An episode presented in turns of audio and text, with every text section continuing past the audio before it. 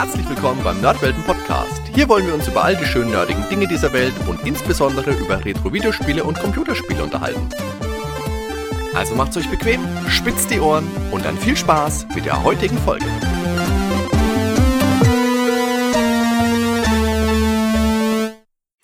Ladies and Gentlemen, willkommen zurück beim Nerdwelten Podcast. Wir befinden uns mitten auf der sogenannten Road to WrestleMania. Das ist so die Zeit vor der jährlichen Großveranstaltung eben WrestleMania der amerikanischen Wrestling-Organisation WWE, deren Laufzeit leicht mal sechs Stunden und mehr überschreitet. Und so im Vorfeld habe ich mir gedacht, wäre es doch mal ganz nett, einen kleinen Überblick über die Geschichte der Wrestling-Videospiele geben zu können. Der oder die ein oder andere von euch hat früher sicherlich mal Wrestling geschaut, schaut es vielleicht sogar auch heute noch. Namen wie AJ Styles, The Young Bucks, Kenny Omega oder Roman Reigns sagen aber vielleicht nicht unbedingt jedem etwas. Bei Hulk Hogan, dem Undertaker oder dem Ultimate Warrior sieht es, denke ich, anders aus. Da dürfte bei dem einen oder anderen sicherlich eine große, dumpfe Glocke klingeln. Ich selbst habe damals als Kind, und zwar zum Missfallen meiner Eltern, mit Freunden ab und zu die damalige WWF, also WWF, geschaut. Einige Freunde hatten die passenden Actionfiguren, ansonsten haben wir uns eben mit Hörspielkassetten, Kneipen und Ringe gebaut und die dann mit Masters of the Universe Figuren zerlegt. Natürlich wollte und will man auch heute natürlich immer noch, man dann auch im Videospielesektor Fuß fassen und schon früh erschienen zahllose lizenzierte und nicht lizenzierte Wrestling-Spiele. Ich möchte mich für diese Episode auf diejenigen beschränken, die ich selbst auch wirklich gespielt habe. Aber wenn euch der ein oder andere Titel fehlt, könnt ihr das natürlich gerne in den Kommentaren erwähnen. Bevor wir aber gleich mit dem Main Event loslegen, möchte ich zunächst in der Undercard einen kurzen Überblick über die Geschichte des Wrestling-Sports geben, das in Deutschland auch als Catchen bekannt ist, in Anlehnung an das aggressivere Catch-Wrestling, das man vor allem auf den Jahrmärkten Mitte des 19. Jahrhunderts fand und das eben auch als Catchen bekannt ist. Zuallererst räumen wir das Offensichtliche aus dem Weg, das heutzutage sowieso eh ziemlich jedem bekannt sein sollte. Ja, Wrestling und die damit verbundenen Storylines sind abgesprochen. Der Sieger steht in der Regel vorher fest und die Matches sind entweder vorher durchgesprochen oder aber zumindest die Fixpunkte festgelegt und der Rest wird währenddessen also on the fly entschieden. Alles mit dem großen Ziel, das Publikum möglichst spektakulär zu unterhalten und für weitere Episoden anzufixen. Nichtsdestotrotz ist es aber ein sehr körperbetonter Sport, bei dem die Athleten ihren Körper und ihre Gesundheit aufs Spiel setzen und oft auch einen extrem hohen Preis für dieses Leben zahlen.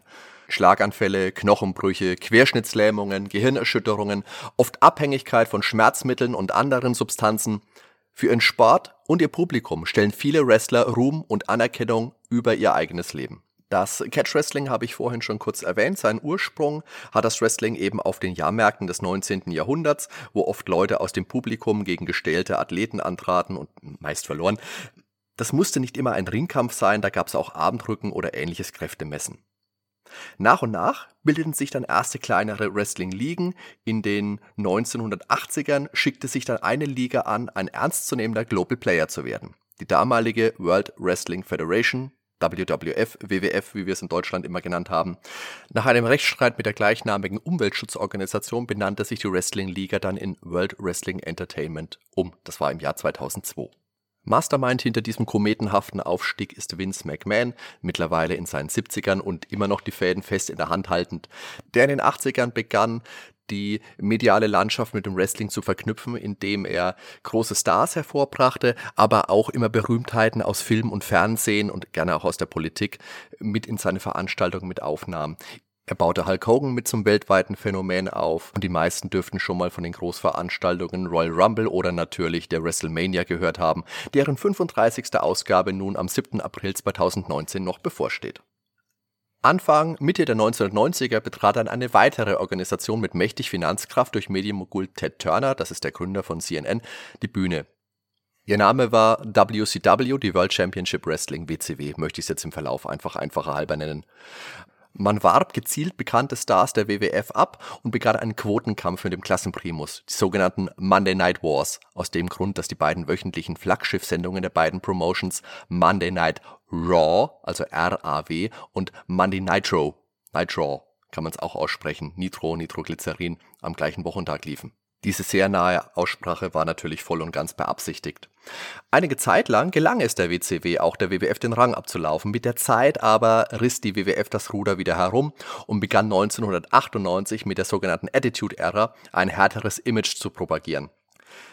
Gerade der größte Held dieser Zeit, Stone Cold Steve Austin, der wegen Unzufriedenheit von der WCW zur WWF wechselte, wurde der entscheidende Faktor, dass seine Popularität ins Unermessliche wuchs.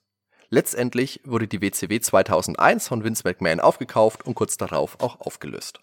Wrestling ist besonders in den USA, Japan und Mexiko sehr beliebt. Aktuell gibt es einige Ligen, die versuchen, außerhalb ihrer Heimat einen höheren Bekanntheitsgrad zu erringen, allen voran die japanische Organisation New Japan und die neu gegründete All Elite Wrestling. Zudem gibt es noch einige Ligen wie die Ring of Honor oder TNA, die zwar bei ihren Fans äußerst beliebt sind, allerdings nicht die gleiche Zugkraft wie die WWE haben. Dieser hat aktuell einen neuen, hochdotierten Vertrag mit dem US-Sender Fox abgeschlossen, sodass viel Geld für neue Wrestler und zur Sicherung des Bestandes bleiben.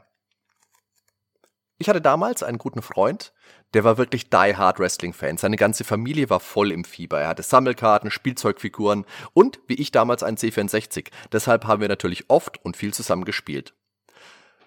Ganz aktuell ist übrigens auch ein nie veröffentlichtes Wrestling-Spiel für das NES aufgetaucht. UWC, was dem was dem Roster mit den Road Warriors, Sting und Ric Flair nur ein Platzhalter für die WCW sein kann. Ein Nintendo-Mitarbeiter hatte das Spiel damals zu Testzwecken mitbekommen, dann wurde es abgesagt, nie veröffentlicht und er hat es jetzt an den YouTuber Arken 1981 weitergeleitet und der hat jetzt ein Video darüber auf YouTube veröffentlicht und hat auch vor, das ROM im Netz zugänglich zu machen. Ja, dann würde ich sagen, kommen wir zu den Spielen. Und wie gesagt, ich beschränke mich jetzt hier auf die Titel, die ich damals auch wirklich gespielt habe was aber auch nicht zwangsläufig heißen muss, dass ich zu den jetzt ausgelassenen Titeln niemals doch noch irgendwas produzieren werde. Aber wie bei einem anständigen Wrestling-Match geht auch hier beim Nerdwelten Podcast natürlich nichts ohne eine anständige Ankündigung und Präsentation. Licht aus, Spotlight auf Ben. Ladies and gentlemen, it is now time for your main event. Introducing from parts unknown, Hardy!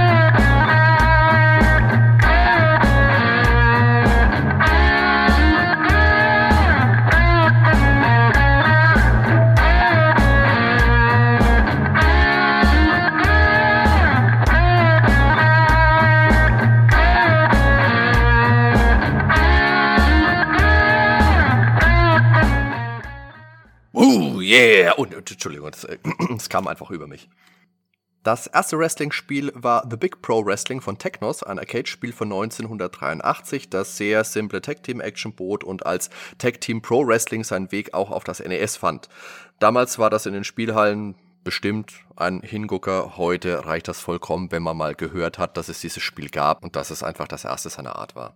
Ich bin damals eingestiegen mit Championship Wrestling für den C64. Das war ein lizenzloses Wrestling-Spiel mit einer ganz tollen Präsentation von der Firma Epix, ursprünglich für den Apple II im Jahr 1986 und dann 87 eben auch für C64 und Atari ST erschienen.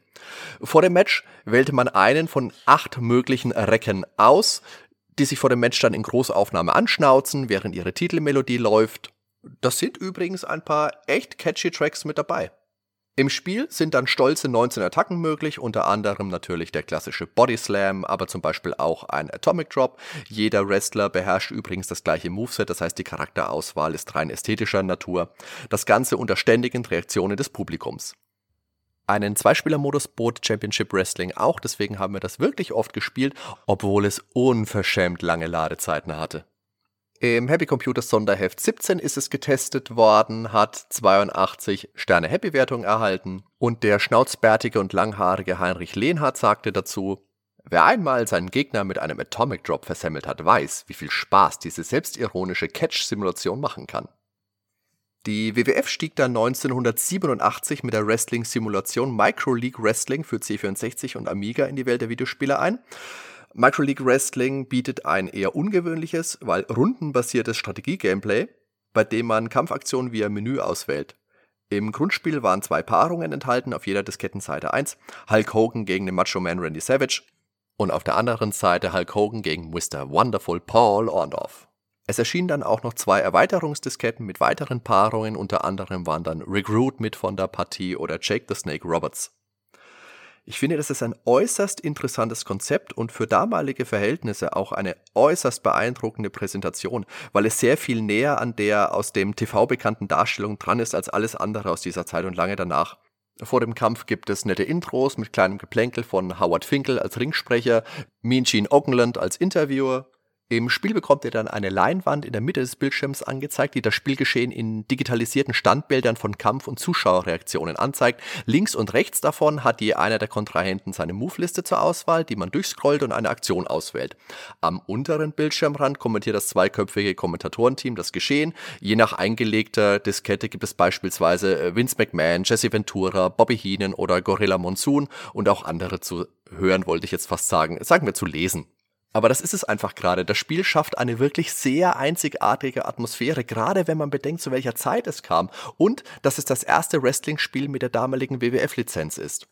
Natürlich ist der Umfang beschränkt, aber die Präsentation und das ungewöhnliche Gameplay wirklich, wirklich interessant.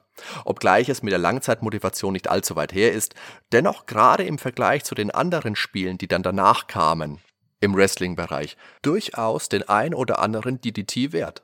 Für die damalige WWF war es jedenfalls der Beginn einer unsagbar langen Tradition, die zahllose Titel hervorbrachte. Ende der 80er und um die frühen 90er erschienen dann noch zwei berühmte Arcade-Spiele, ähm, WWF Superstars und WWF Wrestlefest, beide von Technos. Und gerade zweitgenannteres hat auch heute noch irrsinnig viele Fans. Deshalb ist es gut nachvollziehbar, dass es 2012 auch nochmal für iOS mit aktuellen, damals aktuellen WWF Superstars umgesetzt wurde. Mein vorhin erwähnter Freund, der auch den C64 besaß, hatte zwei WWF-Spiele. Einmal das 1991er WWF WrestleMania von Ocean und den Nachfolger WWF European Rampage Tour. Beide waren damals Heimcomputer exklusiv. In WWF WrestleMania kann man zwischen Hulk Hogan, dem Ultimate Warrior und dem British Bulldog, Davy Boy Smith wählen. Die beiden letztgenannteren sind übrigens leider schon verstorben und tritt gegen Mr. Perfect, Kurt Hennig, der ebenfalls schon verstorben ist, den Million Dollar Man, Teddy Biasi, den Warlord, den Mountie und Sergeant Slaughter an, um WWF World Heavyweight Champion zu werden. Jedem Wrestler wurde hier ein Signature Move, also eine einzigartige Aktion oder Finisher spendiert. Wie die meisten frühen Wrestling-Spiele artet das Gameplay natürlich hauptsächlich in wüste Joystick-Rüttelorgien aus. Ich konnte dem Spiel damals hm, wenig abgewinnen, auch weil der Bildschirm nur den Ring und die beiden Wrestler zeigte und sonst nur triste Schwarz außenrum. Das fand ich damals echt fad.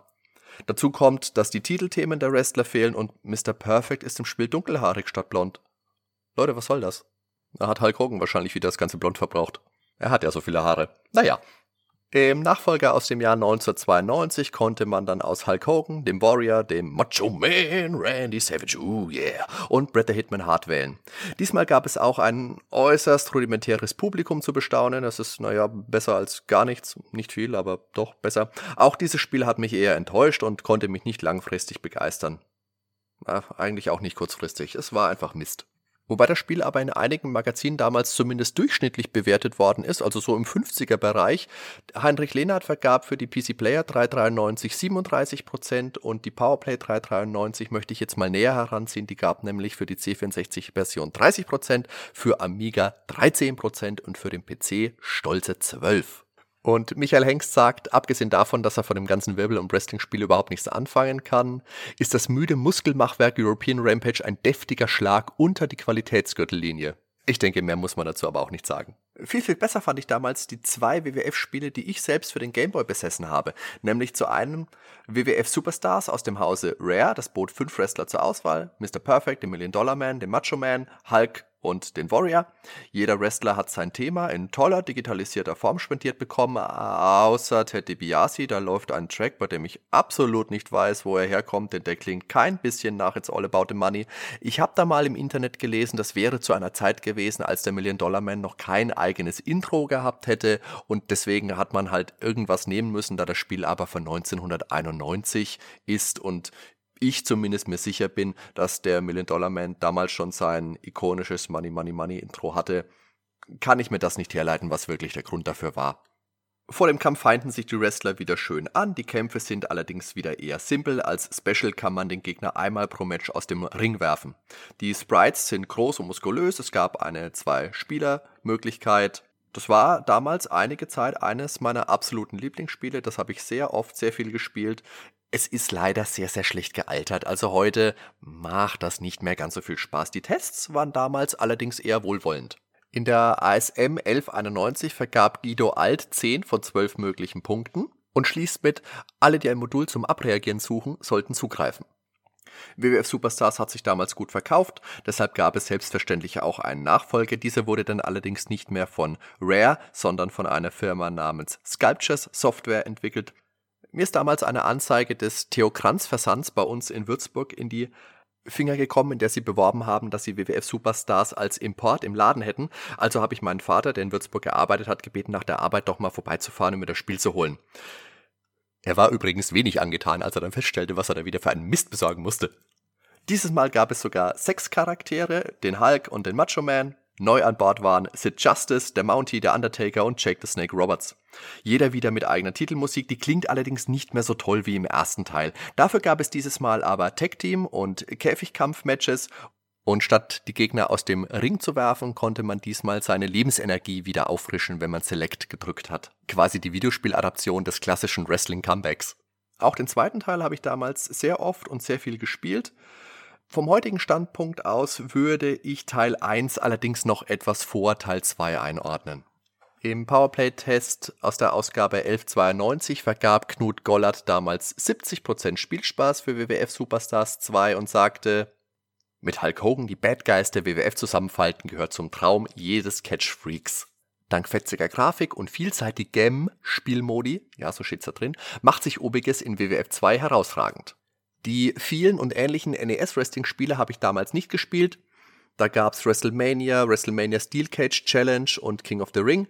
Allerdings hat mich Steel Cage Challenge damals schon interessiert, da es wie Superstars 2 von Sculpture Software war und somit wie eine überlegenere Farbversion dessen aussah. Und dazu noch ein größeres Rosterbot. Gespielt habe ich das erst sehr, sehr viel später und dann auch keinen Zugang mehr dazu gefunden. In der einen oder anderen Spielhalle bin ich früher mal über WWF WrestleMania The Arcade Game von Midway gestoßen. Da habe ich auch ein, zwei Münzen eingeworfen. Das bot Kommentare von Vince McMahon und ähm, Jerry the King Lawler. Das Gameplay war stark an Mortal Kombat angelehnt und bot wie dieses digitalisierte Wrestler und over-the-top Spezialattacken. Beispielsweise schlägt der Undertaker mit einem Grabstein zu, weil sein Finishing Move der Tombstone ist und das ist cool und lustig. Es wurde auch für das Mega Drive, die PlayStation, das NES, Saturn und DOS portiert und war der Megafan 1295 damals stolze 86% in der Mega Drive und PlayStation Variante wert. Vielleicht hatten die ja einen Zahlendreher da drin. Naja. 1993 kam dann ein weiteres WWF-Spiel von Sculpture Software auf den Markt, von Acclaim gepublished und Royal Rumble als Name. Für Super Nintendo und Mega Drive. Es war eine wilde Button-Mesh-Orgie, die für reichlich Blasen an den Fingern sorgte. Man konnte wirken und Signature-Moves durchführen.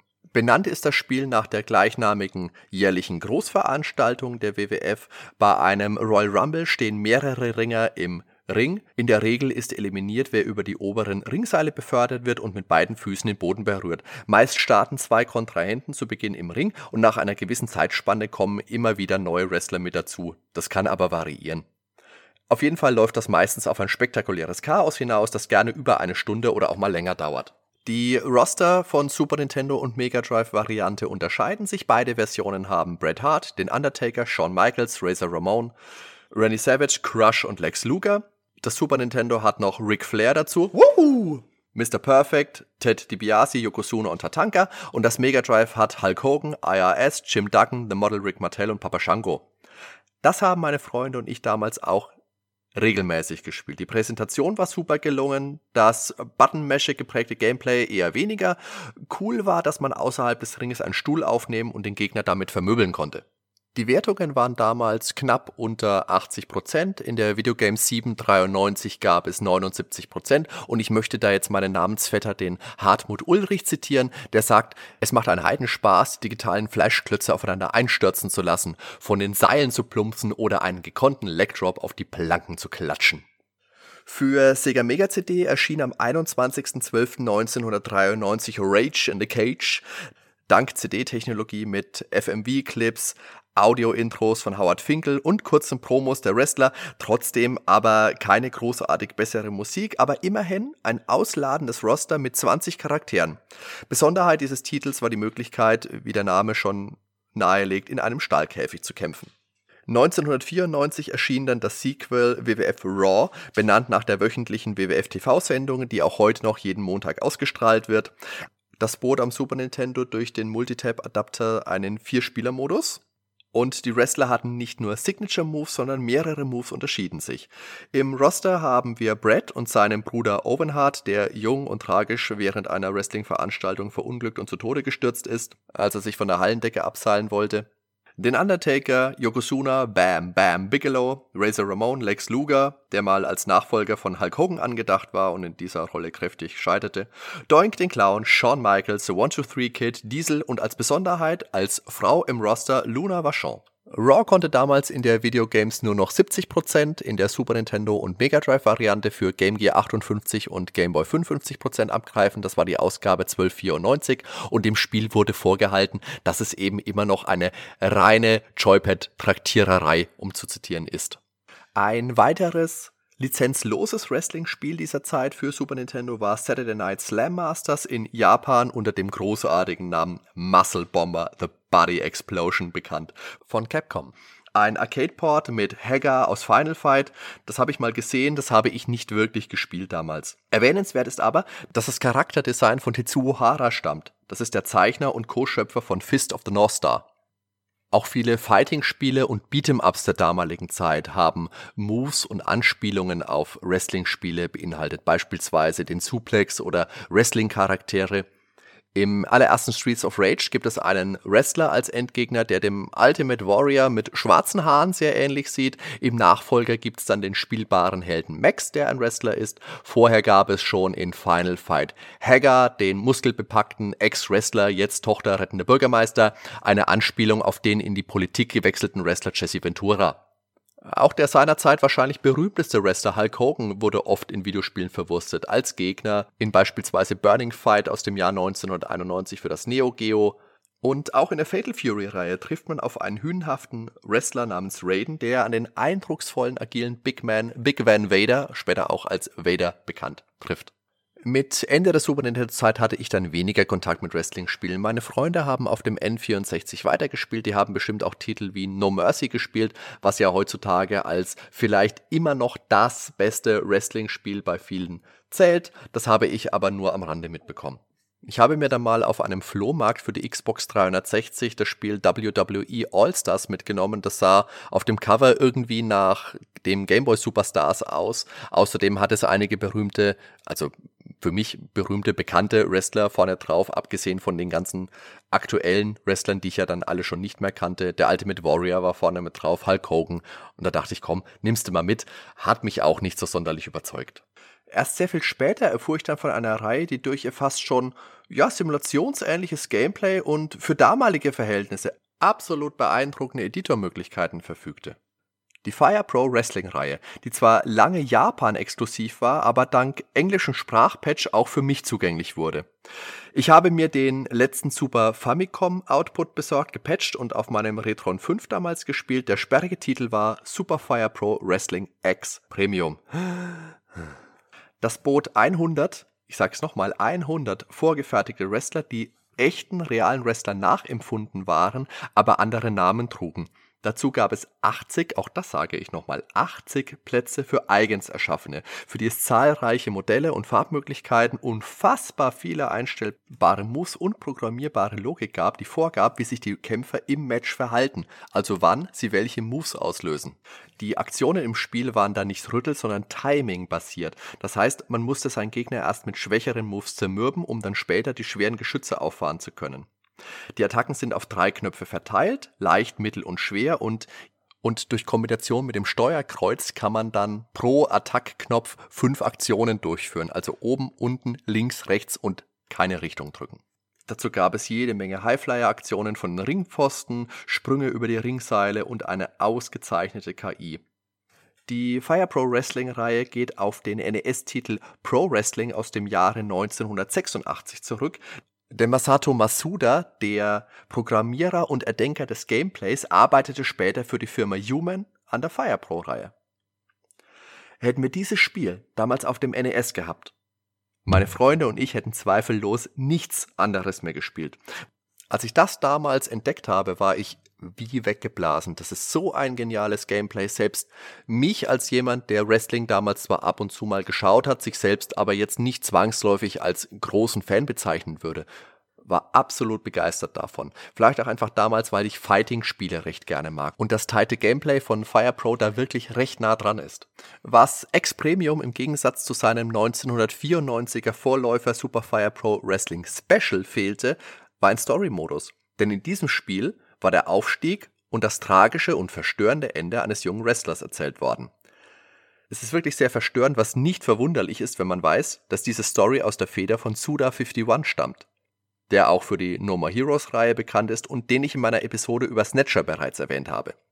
Die Reihe war gerade in Japan immens populär, auch für Sega Saturn und die PlayStation gab es Teile dafür. Aber erst 2001 schaffte es der erste von zwei Teilen für den Game Boy Advance in den Westen. Nach einem letzten, großartigen Teil für die PlayStation 2 namens Fire Pro Wrestling Returns wurde es schlagartig still um die Reihe. Einen ganz kurzen, unwürdigen Tiefpunkt gab es dann noch mit dem Avatar Wrestling Spiel Fire Pro Wrestling für die Xbox 360 im Jahr 2012 und dann Stille. Bis 2017 dann überraschend Fire Pro Wrestling World für PC auf Steam und 2018 für die PlayStation 4 erschien, das nach wie vor mit eher simplen 2D-Grafiken daherkommt und voll auf Gameplay und Simulation setzt. Für mich das beste Wrestling-Spiel aller Zeiten. Es gibt nach wie vor unzählige Editormöglichkeiten, eine geniale KI, so ziemlich jeder Move, den jemals ein Wrestler irgendwie irgendwo mal gemacht hat. Ein Story-Modus, die Möglichkeit, Charaktere, Ringe und Titel zu individualisieren und mit anderen Spielern online zu teilen. Dazu ist das Spiel wirklich, wirklich günstig. Schaut euch das auf jeden Fall an denn es bietet trotz dem oldschooligen Looks ein packendes Gameplay. Für mich, wie gesagt, ganz klar das beste Wrestling-Spiel, das ich je gespielt habe und ich bin mir sicher, wenn ihr auch nur irgendwie irgendwas für Wrestling übrig habt, dann habt ihr damit auch Spaß. Somit bin ich nun am Ende meiner Retrospektive über Wrestling-Spiele angekommen, die, wie eingangs erwähnt, ja sehr, sehr subjektiv ist. Da gibt's etliche Titel, die vielen Fans bestimmt sehr nah am Herzen liegen, die ich einfach nicht gespielt habe. Aber wie eingangs erwähnt, wollte ich mich für diese Episode auf die Titel beschränken, die ich selbst auch gespielt habe. Wie immer sage ich euch herzlichen Dank fürs Zuhören. Ich hoffe, ihr habt noch einen großartigen restlichen Tag und wir hören uns hier an gleicher Stelle bei der nächsten Episode des Nerdwelten Podcasts wieder. Ciao, macht's gut, euer Hardy.